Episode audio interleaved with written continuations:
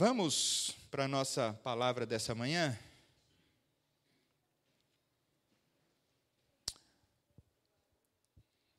Eu tenho dois textos para essa manhã que, que são textos.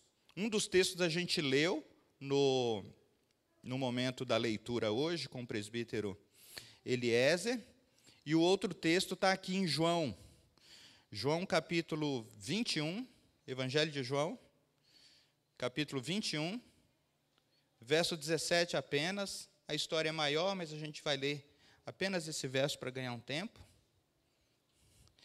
João capítulo 21, verso 17. Pela terceira vez, ele perguntou: Simão, filho de João, você me ama? Pedro ficou triste porque Jesus fez a pergunta pela terceira vez e disse: O Senhor sabe de todas as coisas, sabe que eu o amo.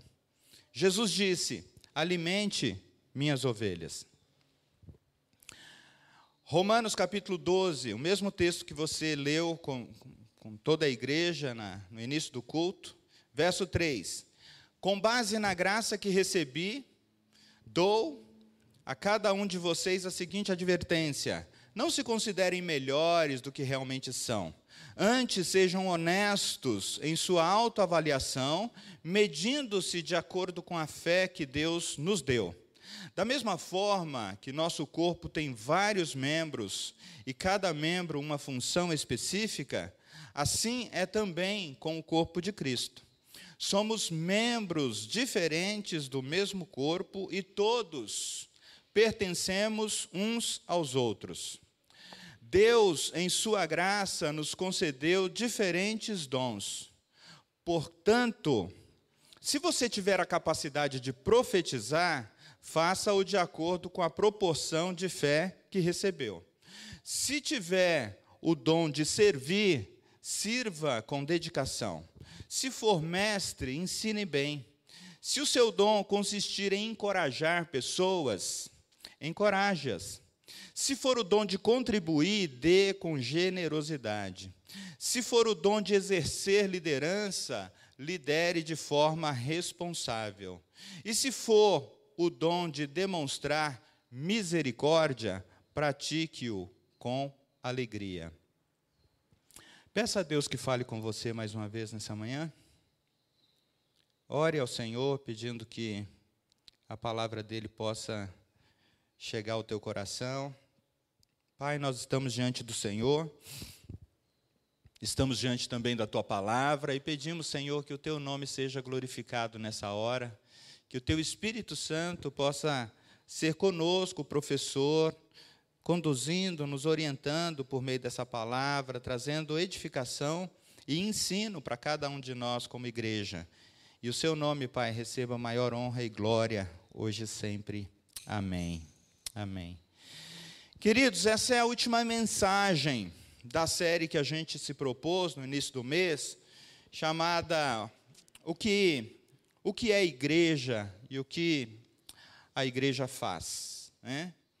Ah, e com base no verso 3 do texto que a gente leu em Romanos, ah, a gente começa pensando assim nessa manhã. Eu queria que a, gente tivesse esse tema em mente que a igreja ela glorifica a Deus no cuidado mútuo. Ah, e aí a gente olha para o texto aqui de Romanos, no verso 3 diz assim: com base na graça que recebi. Olha só, nós não temos condições de glorificar a Deus e de cuidar mutuamente, cuidar uns dos outros, se tudo não começar com a graça de Deus. É a graça de Deus que um dia alcançou você e a mim. É a graça de Deus que um dia foi lá na nossa vida, na nossa família. Não sei se você é de uma família de tradição cristã, mas foi a graça de Deus que se estendeu a nós. E aí nós respondemos a essa graça dizendo sim. Há outras compreensões teológicas, mas é, é, esse é o jeito que nós cremos. Esse é o jeito que nós cremos. Que a vida cristã começa com a graça de Deus. É interessante que nós começamos a ler o, o, texto no verso 3, mas o começo do capítulo 12 de Romanos está falando de uma nova vida. Né? Ah, interessante que aqui o contexto né, nos dá conta de que Paulo diz assim: irmãos, eu oro pelas misericórdias de Deus que o corpo de vocês sejam oferecidos integralmente a Deus como a expressão do culto, da devoção.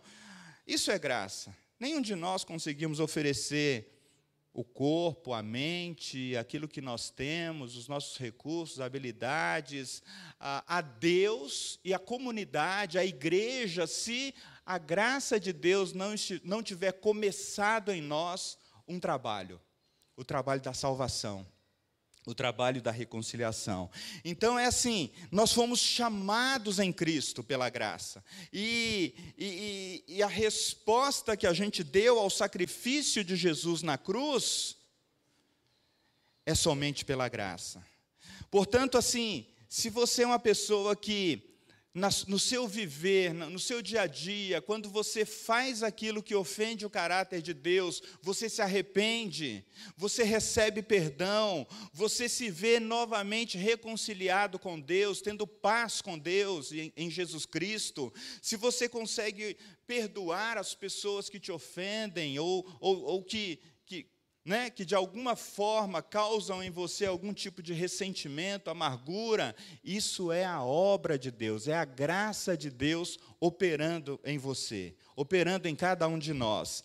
Ainda assim, queridos, olha, essa essa graça, ela se manifesta de maneira múltipla de maneira diversa. E aí eu quero contar aqui um exemplo, a partir da vida de Pedro, só para a gente poder entender melhor o que, que seria essa graça de Deus, sem me estender muito. Veja só, essa é a graça que Pedro experimenta lá em João 20, no verso 17.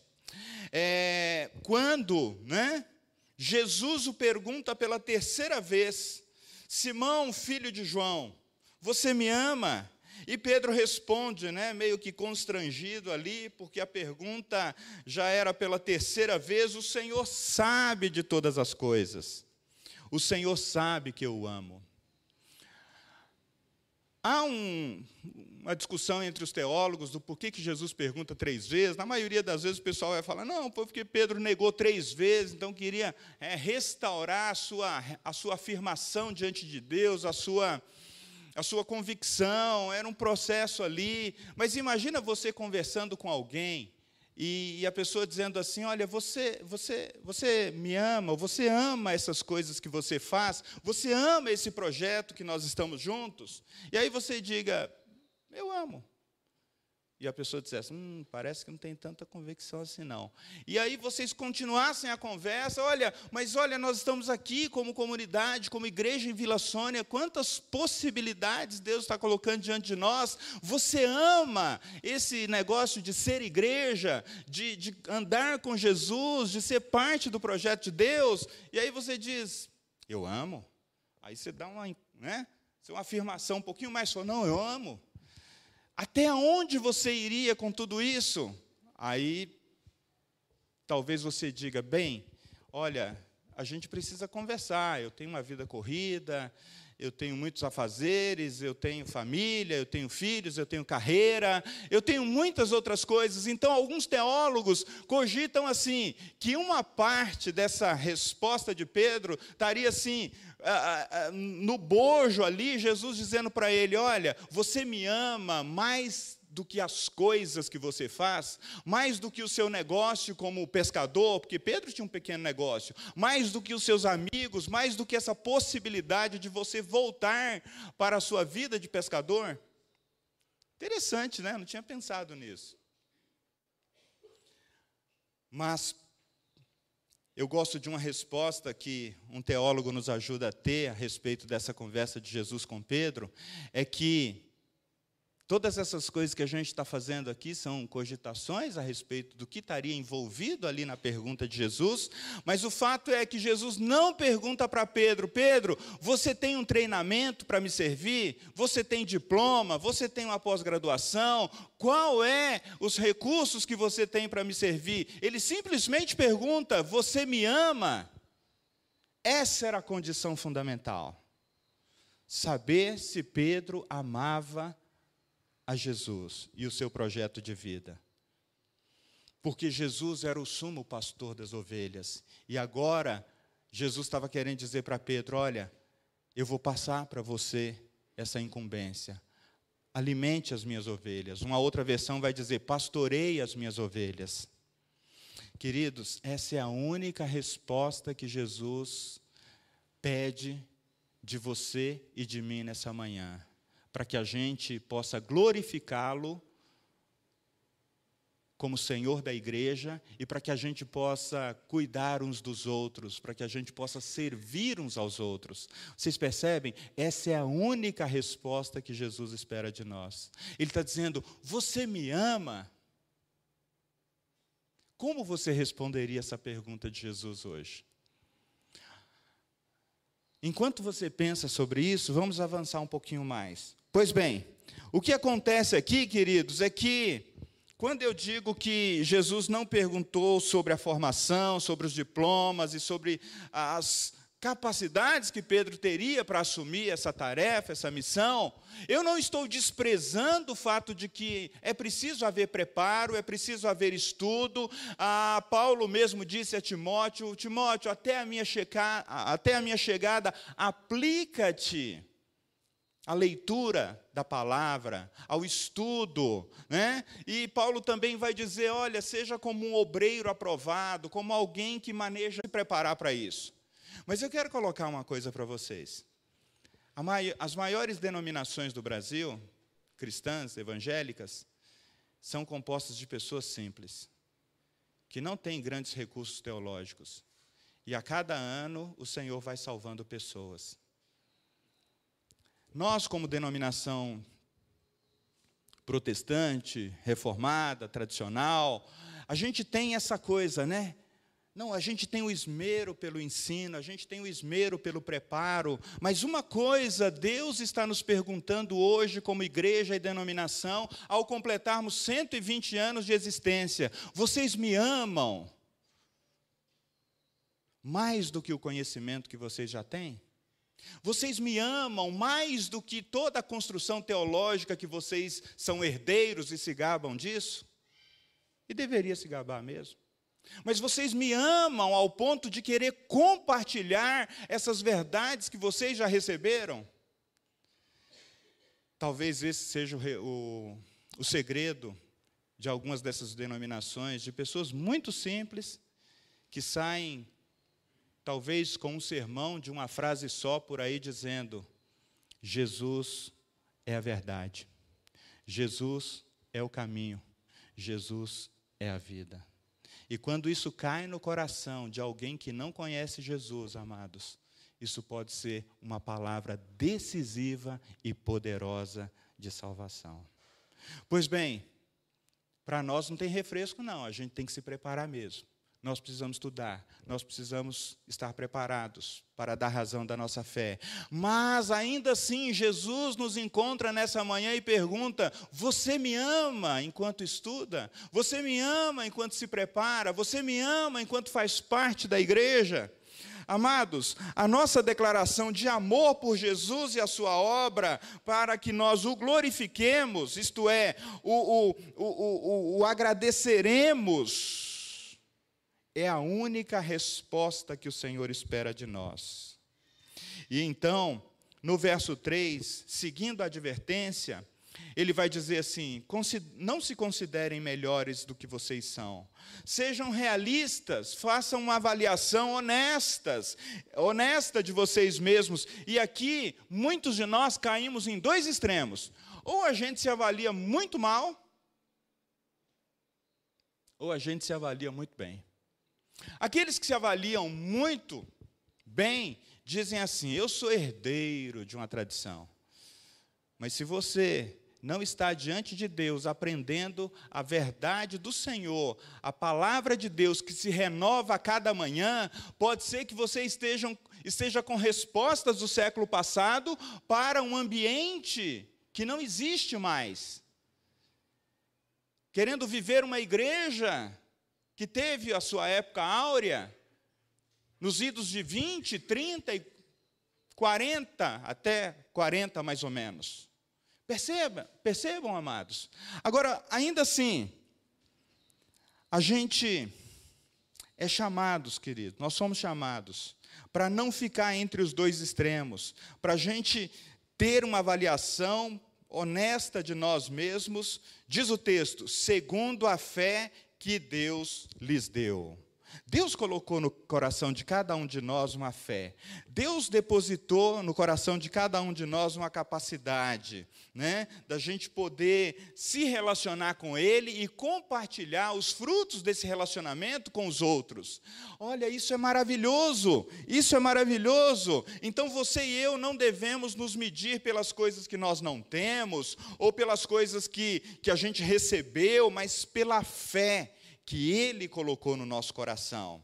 Então, olha assim, deixe de lado as comparações a respeito de quem você é, a respeito da família que Deus colocou você para viver, e a respeito da família da fé que Deus colocou você para crescer e frutificar. Quantas vezes, né? E agora, nesse ambiente em que tudo está na internet, a gente sai de um culto e depois vai para aquele culto da igreja que a gente gosta, né? Do pregador que a gente gosta. E aí a gente fica assim: poxa vida, Deus, mas eu queria aquela igreja lá. Eu queria aquele pregador lá. Eu queria aqueles ministérios lá. O pastor Ricardo Agreste diz que na década de 80, quando uma família estava numa igreja e percebia uma necessidade, e ela chegava no carro depois da escola dominical, e a esposa comentava com o marido: Olha, nesse domingo não teve novamente estudo bíblico, culto infantil para os nossos filhos.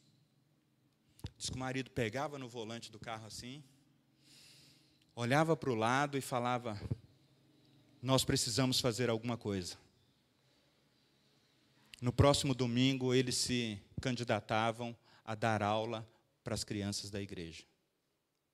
Na década de 80. Nos anos 2000 para frente, a mesma cena acontece.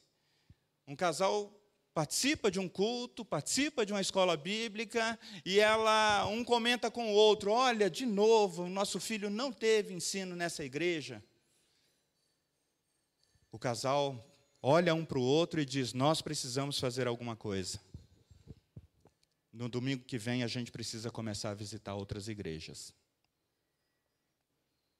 Algumas coisas mudaram de fato, queridos. Mas se nós não olharmos para o lugar que Deus nos colocou, para a igreja que Deus nos colocou, na proporção da fé que Ele nos deu, essa igreja nunca passará desse patamar. Se você e eu não olharmos as, as, as os direitos e as responsabilidades que nós temos como família cristã, como igreja, igualmente, nós não passaremos de um pequeno povo muito infiel não passaremos. E então, eu quero chamar a sua atenção para a seguinte questão aqui. Veja o verso 5, parte B. Somos membros diferentes do mesmo corpo, pertencemos uns aos outros, deixemos de lado as comparações. E o verso 6, na, na parte A, complementa: Deus, em Sua graça, concedeu diferentes dons. E aí eu quero afirmar a seguinte coisa nessa manhã. Toda a igreja genuína de Jesus, Deus colocou nela tudo aquilo que ela precisa para florescer, para crescer, para dar frutos. Você compreende isso?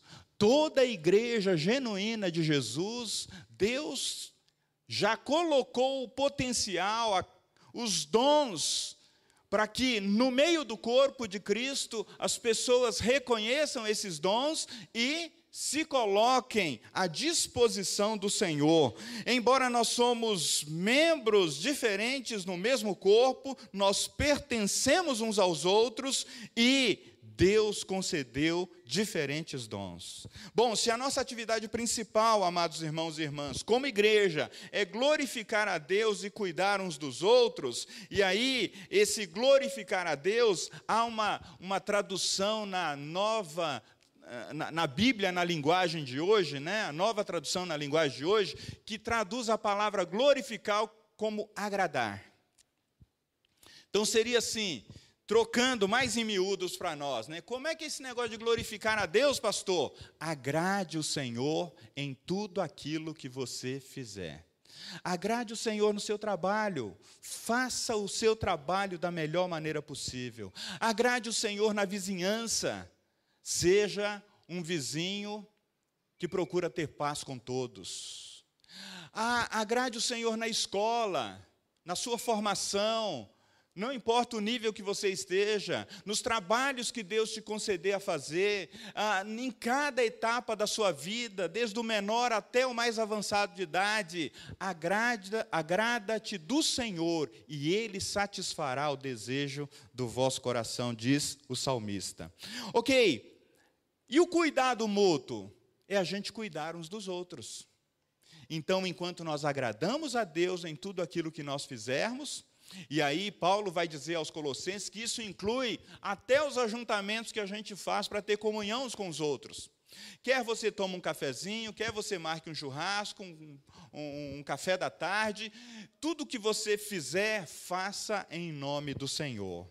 Ok, então a nossa tarefa como igreja, queridos, é a gente perceber assim: enquanto eu estou cuidando de mim mesmo, eu preciso ter um olhar para o outro essa coisa de que nós cuidamos da nossa relação com Deus, enquanto nós buscamos reconhecer quem nós somos no corpo de Cristo. Quem nós somos? Quem é você? Qual é o seu lugar? A pastora Gisele já falou um pouquinho sobre isso. Um é o pé, outro é a mão, outro é o tronco. Ah, nós e, e cada um dos membros tem o seu lugar, tem a sua função específica. Mas ao mesmo tempo eu reconheço que há necessidades fora do corpo. Há necessidades na vizinhança. As mulheres que nós acolhemos toda quinta-feira no artesanato, as, as famílias da comunidade do Pirajussara que nós acolhemos com o ensino, com a palavra, com o olho no olho daquelas crianças que não saem daquele patamar de ensino, aqueles que a escola desistiu, que a sociedade desistiu, que causa dor nas, na, na, naqueles pais, naquelas mães que não sabem o que fazer com uma criança entre o quinto e o sexto ano de idade, que não sabe fazer as quatro operações, não sabe ler, escrever ou interpretar um texto, e a gente, por causa do amor e da misericórdia de Deus, a gente quer trabalhar com elas.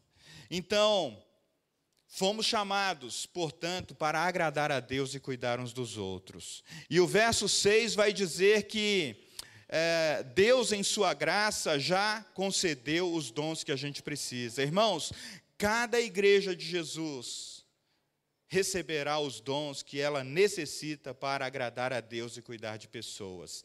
Se a gente pudesse listar Há pelo menos 23 dons muito claros na Bíblia, a lista pode variar com combinações de dons, mas a gente quer trabalhar só com alguns desses dons que aparecem aqui no texto que a gente leu nessa manhã. E aí, eu espero que você e eu encontremos inspiração para a gente ser né, essa igreja que agrada a Deus, essa igreja que quer cuidar de pessoas, enquanto nós cuidamos de nós mesmos no relacionamento com Deus. Então mantenha a sua Bíblia aberta, veja comigo, na parte B do verso 6 diz assim, né? Ah, na parte B do verso 6, imagine a graça de Deus como capacidades que Ele dá ao seu povo para servi-lo. Então, Alguém na igreja tem a capacidade, isto é, o dom espiritual de profetizar. O que seria esse dom de profetizar? É a capacidade divina de entender, de explicar e de aplicar a palavra de Deus, resultando em vidas que se tornam mais semelhantes a Jesus. E como que esse dom contribui na igreja, no corpo de Cristo? Olha só, esse dom, ele é capaz de gerar no meio de nós convicção.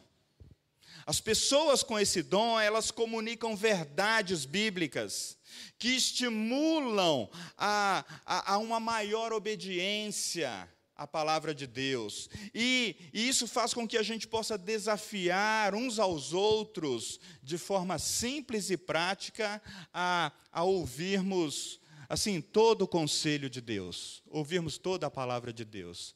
Gente, como é bom quando você vem, recebe um ensino na, na, no estudo bíblico, ou você recebe um ensino no grupo de discipulado, ou você recebe um ensino no culto que você diz: Nossa, eu sabia que essa palavra poderia me dar mais convicção de continuar seguindo a vida, continuar seguindo a Jesus. Mas ainda assim, olha lá, essa convicção faz a proporção da nossa fé, né? Aumentar. A gente começa a pensar em coisas maiores a respeito de Deus e do reino de Deus. A gente começa a ver a nós mesmos como Deus vê. E Deus nos vê como pessoas que Ele quer usar. Olha para o verso 7. O verso 7 nos fala em como agradar a Deus e cuidar de pessoas por meio do dom do serviço. Ele vai dizer, né, olha, se alguém se alguém tiver o dom de servir, sirva com dedicação. Afinal, que dom é esse? Ele também é uma capacitação divina. Da maneira como a gente contribui mais eficazmente ou de maneira melhor para que o evangelho chegue aos descrentes, de modo que eles respondam com fé e eles busquem o discipulado.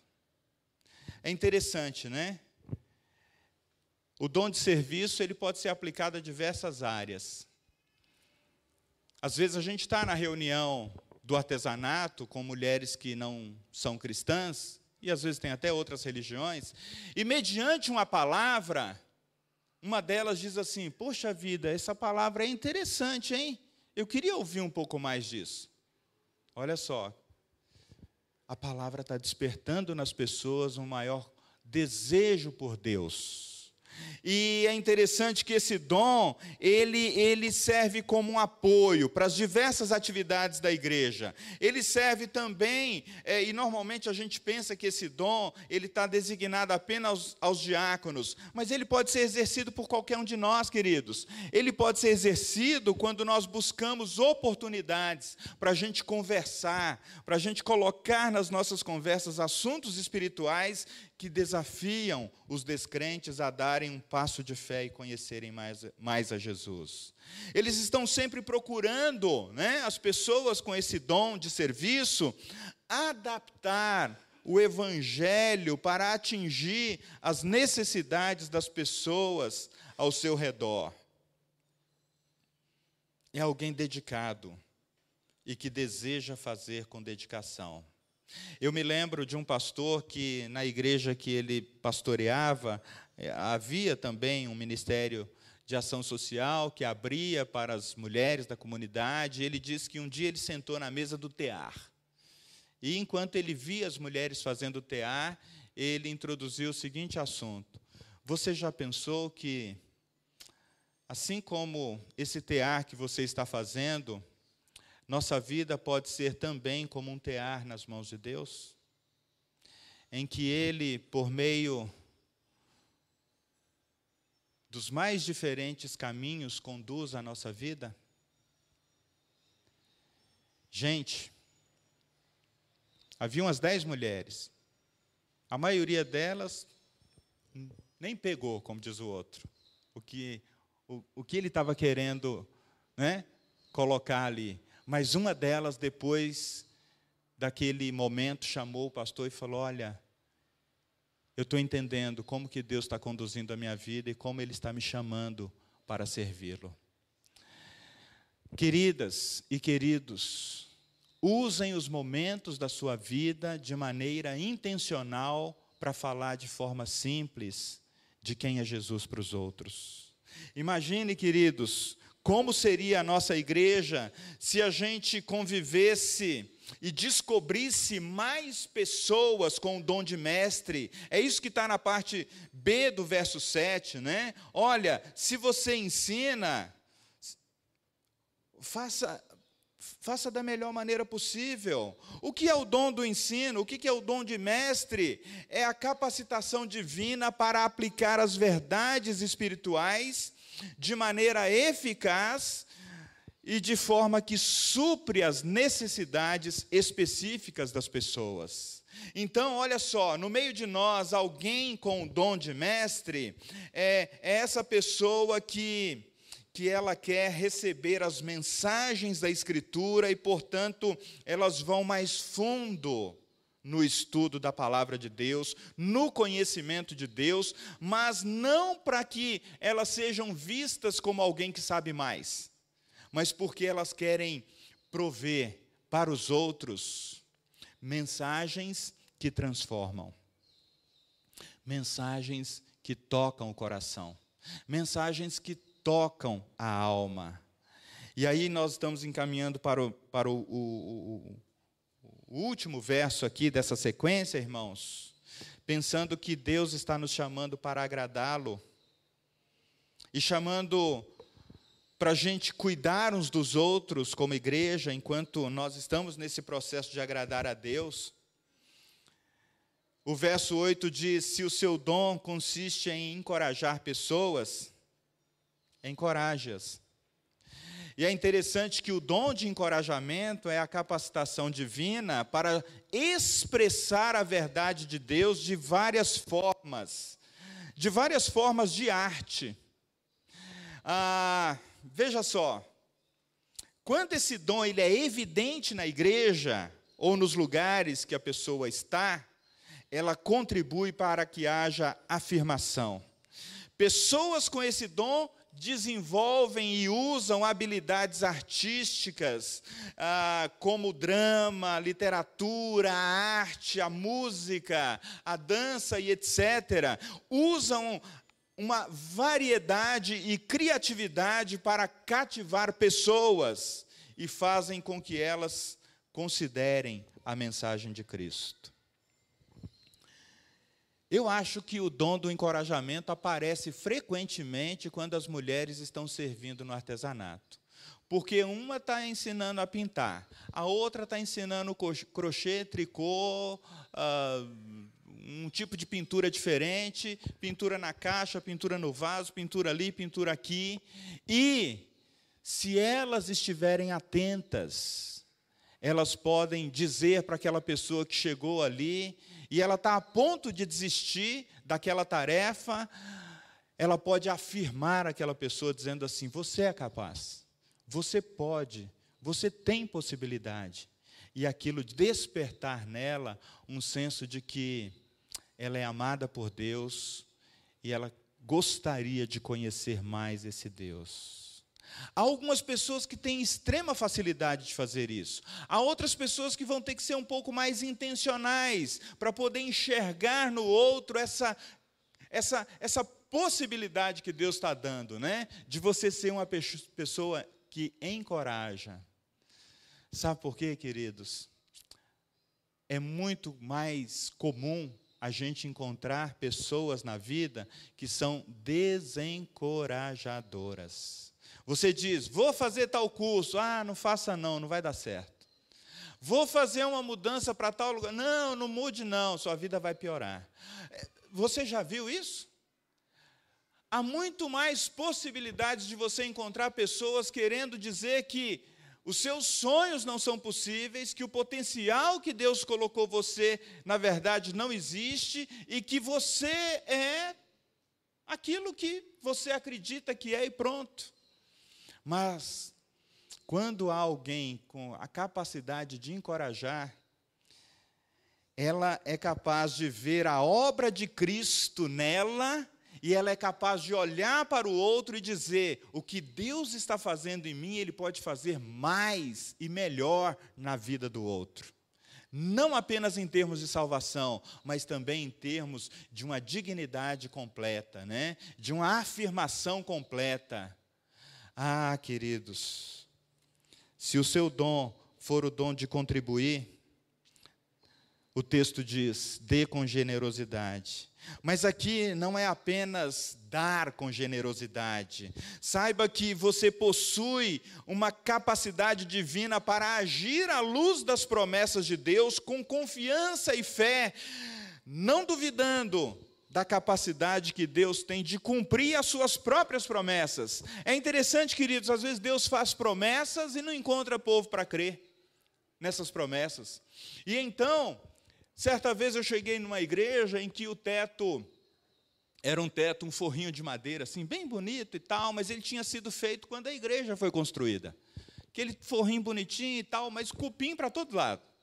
E ele estava prestes a cair. E aí a gente chamou alguém para avaliar, e ele falou: Olha, vocês precisam sair daí, não fazer reunião nesse lugar, que esse teto vai cair. No período de chuva começou a pingar e tal. E aquela igreja estava passando por um momento de transição bem difícil, e a arrecadação era muito pouquinha.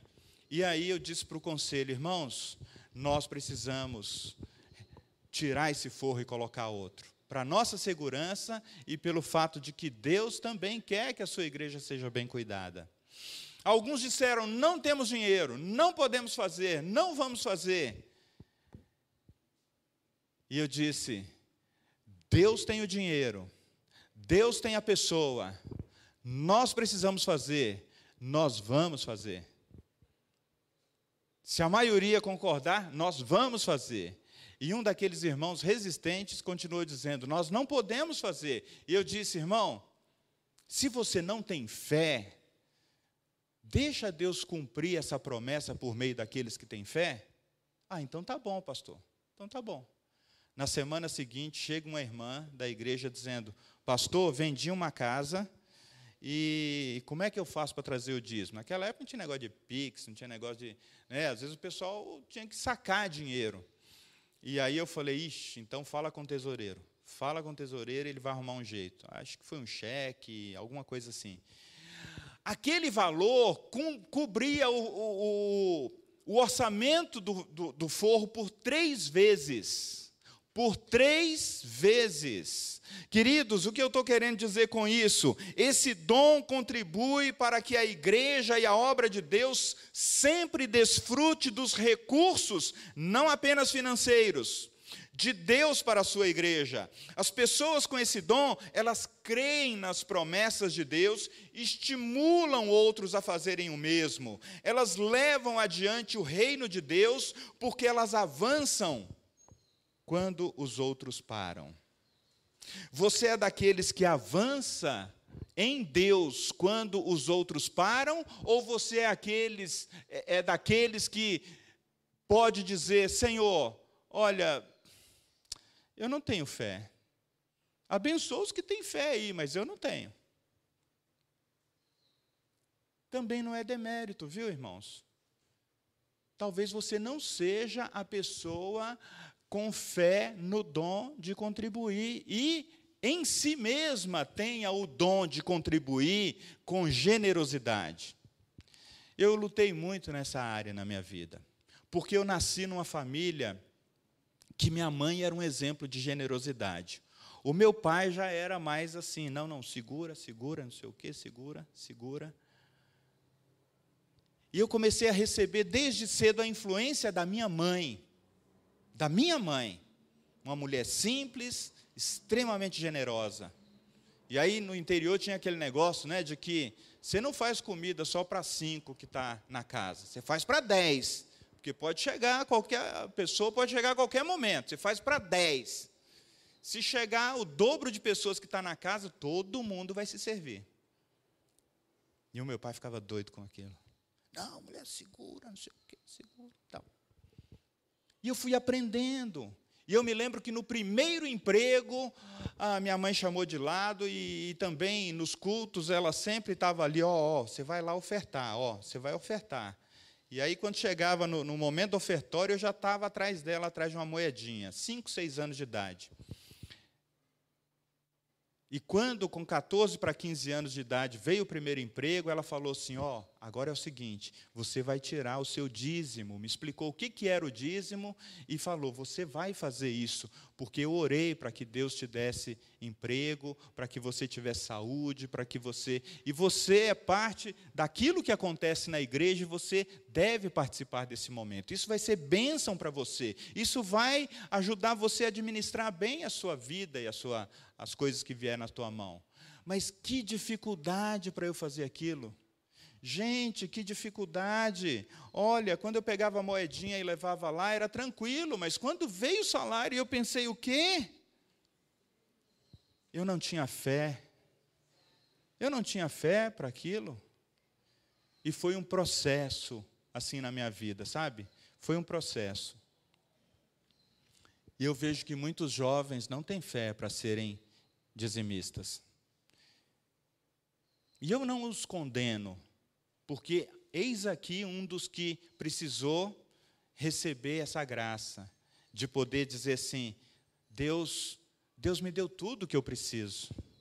E contribuir é um ato de fé. Não apenas contribuir financeiramente, né? mas às vezes assim, você encontra com alguém que precisa da sua contribuição ah, em algum aspecto da vida, você precisa parar um pouco com a sua atividade, talvez ir com a pessoa em algum lugar, ajudá-la a resolver um problema, levar ao médico, cuidar de alguma necessidade da pessoa naquele momento, e você crê que os recursos, eles estão lá, ou eles estão com você, e aí você é um instrumento de Deus para aquele momento. Ah, queridos, de lá para cá muita coisa mudou na minha vida. Deus me deu a graça de, em todas as igrejas que eu passei, acolher missionários e apresentar para o conselho da igreja. E às vezes a gente fazia compromissos quando a igreja não tinha caixa para aquilo. E eles começarem a perceber como que Deus mudava a vida financeira da igreja. Essa igreja, desde antes da pandemia, ela nunca perdeu o seu poder é, de investir em missões, de cumprir com todas as suas as suas obrigações com o mesmo número de pessoas e até mesmo com pessoas indo embora. E o tesoureiro, o presbítero Carlos, sempre tem dito, pastor, há um grupo de pessoas que são fiéis a esse dom da contribuição. Mas o que Deus está nos chamando aqui, amados, é para ir além, é para você crer que para a obra de Deus sempre haverá recursos de Deus. E aí você me diz: onde esses recursos estão? Na hora certa, Deus mostra, Deus traz. É assim que acontece. E o texto ainda diz: se você exerce liderança, lidere de forma responsável. Pessoas na igreja com dom de liderança é aquelas que têm a capacitação para trazer a verdade ao corpo, pelo discernimento ou ensino ou entendimento bíblico. Olha só, gente. Liderança, líderes na igreja, eles têm o dom que contribuem para a direção. Esse mito de que o pastor vai vir e vai colocar tudo no lugar, é ele que é o, o senhor de tudo, é ele que tem as melhores ideias, isso pode ser ainda resquício de uma igreja pastorcêntrica, né? Tudo está centralizado no pastor. Ô, gente, se o pastor tiver uma ideia boa, uma direção boa, um discernimento bom, um só, glória a Deus por isso. Será que Deus não colocou isso espalhado na vida de muitos líderes? Mas para isso, vejam só, essas pessoas, no exercício desse dom de liderança, eles precisam reconhecer que recebem a verdade, que as capacita a servir melhor no corpo, portanto, elas estudam as Escrituras para obter discernimento, entendimento e verdade. E, por fim, elas pegam todas essas informações para o ensino de maneira bem prática. A gente tem que traduzir isso de maneira prática. Eu quero terminar aqui nessa manhã, queridos, dizendo que se o seu dom for o de demonstrar misericórdia, pratique-o com alegria. E aí a gente pensa que a misericórdia tem a ver com essa coisa da gente ajudar aos outros e aquilo não ser um peso para nós ajudar com alegria, servir com alegria aqueles que sofrem ou têm necessidades. Na verdade, o dom da misericórdia é a compaixão em ação. E aonde que a gente vê isso de uma maneira assim muito clara? Jesus, em Mateus 9, 35 a 38, ele está ele tá percorrendo as cidades, ele está percorrendo as, os povoados, as vilas, os becos, e ele encontra uma multidão cansada, exausta, e ele diz: como ovelhas que não têm pastor. E então ele vira para os discípulos e diz: Olha, orem ao Senhor da seara, para que mande trabalhadores, porque as necessidades são muitas, mas os trabalhadores são poucos. Esse dom, queridos, contribui para que haja na igreja um forte senso de que nós podemos aliviar a dor e o sofrimento das pessoas das mais diversas formas. Não apenas dando alimento, não apenas é, dando água e pão, que também são absolutamente necessários, mas há outras dores que estão aí para serem aliviadas. O dom da misericórdia quer servir em circunstâncias difíceis com alegria, com amor, sustentados pela graça de Deus. Vocês se lembram da história de Pedro? Para fechar aqui, vamos voltar nela. Pedro quando ele responde para o Senhor: Tu sabes que eu te amo. O que, que o amor, naquele momento ali, conferiu, deu a Pedro? Provavelmente um senso de renovação muito profundo, né? Provavelmente assim, estou perdoado, estou alistado para continuar servindo. Mas, aquele momento também foi um momento que Pedro recebeu uma tarefa e uma cruz. Alimente as minhas ovelhas, pastorei as minhas ovelhas.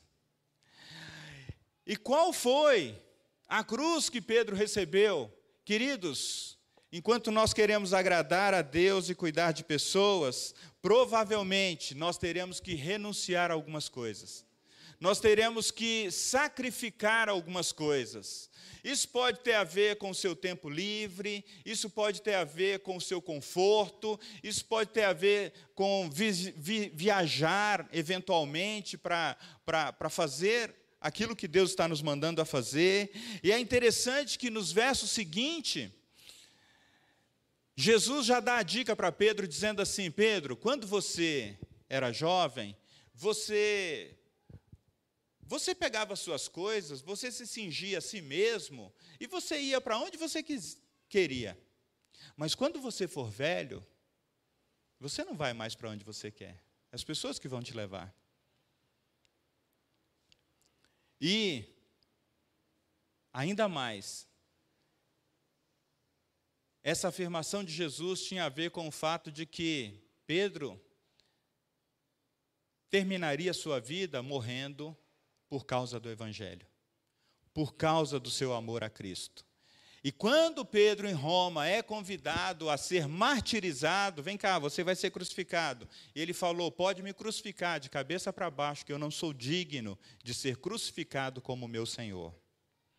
Quando Jesus estava falando para Pedro: Pedro, você não você não vai mais aos lugares que você quer ir ou que você acha que tem condições de ir.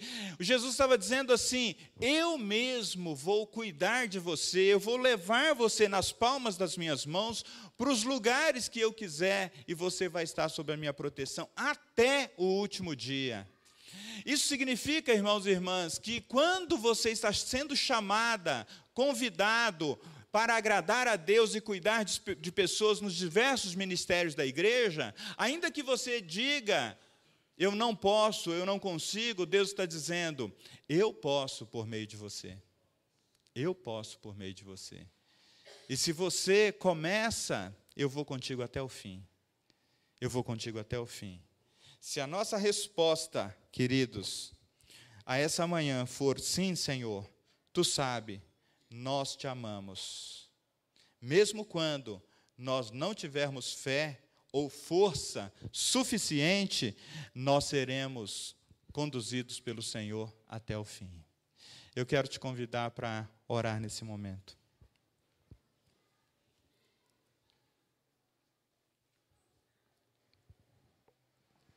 Peça a Deus que te ajude a perceber a sua importância aqui no corpo de Cristo. Peça a Deus para que você perceba que Ele mesmo te chamou e te colocou aqui. Peça a Deus para que você vá além e, e descubra os dons que Deus colocou sobre você, para você servir a Ele com alegria. Pai, nós estamos diante do Senhor e nós cremos que cada um de nós recebeu um dom, que a gente pode exercitá-lo com alegria, que isso traz contribuição, isso traz pastoreio, isso traz edificação no corpo de Cristo, isso glorifica o teu nome, Senhor. E eu quero pedir, Pai, que se, há, se muitos ah, dos que aqui estão nesse momento ainda oram com aquele sentimento de que, ah, eu não, eu, eu, eu não sou essa pessoa, eu não sou esse filho, eu não sou essa filha, ah, Pai, que o Senhor possa afirmar o teu amor sobre cada um de nós nessa manhã, dizendo: Olha, você é meu filho, eu mesmo te comprei. Você é minha filha, eu, eu pensei em você, eu te imaginei, eu projetei, eu desejei você antes de você nascer, ainda quando você estava lá no ventre da sua mãe, sem, ainda sem uma forma, você já era minha, você já era meu. Receba, irmão e irmã, essa afirmação da sua identidade em Jesus, e eu tenho certeza que Ele vai também te mostrar os melhores lugares para servir no corpo de Cristo, ou os lugares que Ele tem para você servir no corpo de Cristo. Que assim seja para a glória do Senhor. Amém.